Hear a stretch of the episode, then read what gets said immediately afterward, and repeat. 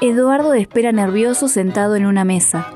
Por momentos, se queda dormido a pesar de sus denodados intentos de mantenerse alerta. Beto y Pepe irrumpen en el lugar y no pueden disimular su estupor al encontrarse con este joven. Nadie les avisó que iba a ir alguien. Sin embargo, Eduardo se presenta y extiende una carta. Él es enviado por el señor Galíndez. Está allí para ser formado por ellos. Beto y Pepe trabajan hace años para Galíndez, pero jamás han tenido otro tipo de contacto con él que no sea por teléfono. Eduardo lo conoce a través de sus textos.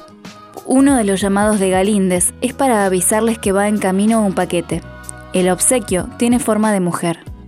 Más precisamente, dos bellas mujeres con las que Beto y Pepe deciden pasar un momento divertido. A su manera, porque la violencia es la única manera que ellos conocen para relacionarse. Para Eduardo la bienvenida no es la esperada ni es la mejor.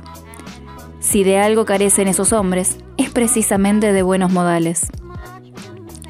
Sinopsis de El señor Galíndez, escrita en el año 1973 por Eduardo Tato Pavlovsky. Fue un psiquiatra, actor, dramaturgo, maestro de actores orientado al psicodrama y director argentino.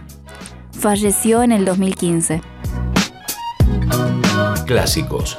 Siempre es bueno volverlos. Radio Yupa, Cultura y Patagonia en Sonidos.